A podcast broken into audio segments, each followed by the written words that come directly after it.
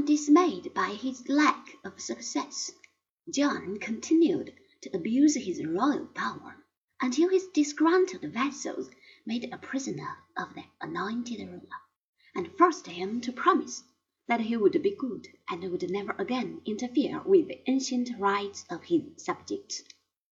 All this happened on a little island in the Thames, near the village of Runnymede, on the 15th of June of the year 1215. The document to which John signed his name was called the Big Charter, the Magna Carta. It contained very little that was new.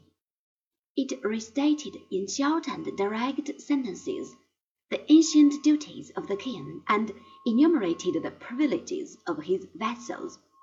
It paid little attention to the rights, if any, of the vast majority of the people, the peasants, but it offered certain securities to the rising class of the merchants. It was a charter of great importance because it defined the powers of the king with more precision than had ever been done before. But it was still a purely medieval document. It did not refer to common human beings, unless they happened to be the property of the vassal, which must be safeguarded against royal tyranny just as the baronial woods and cows were protected against an excess of zeal on the part of the royal foresters. A few years later, however, we began to hear a very different note in the councils of His Majesty. John, who was bad both by birth and inclination, solemnly had promised to obey the Great Charter, and then had broken every one of its many stipulations.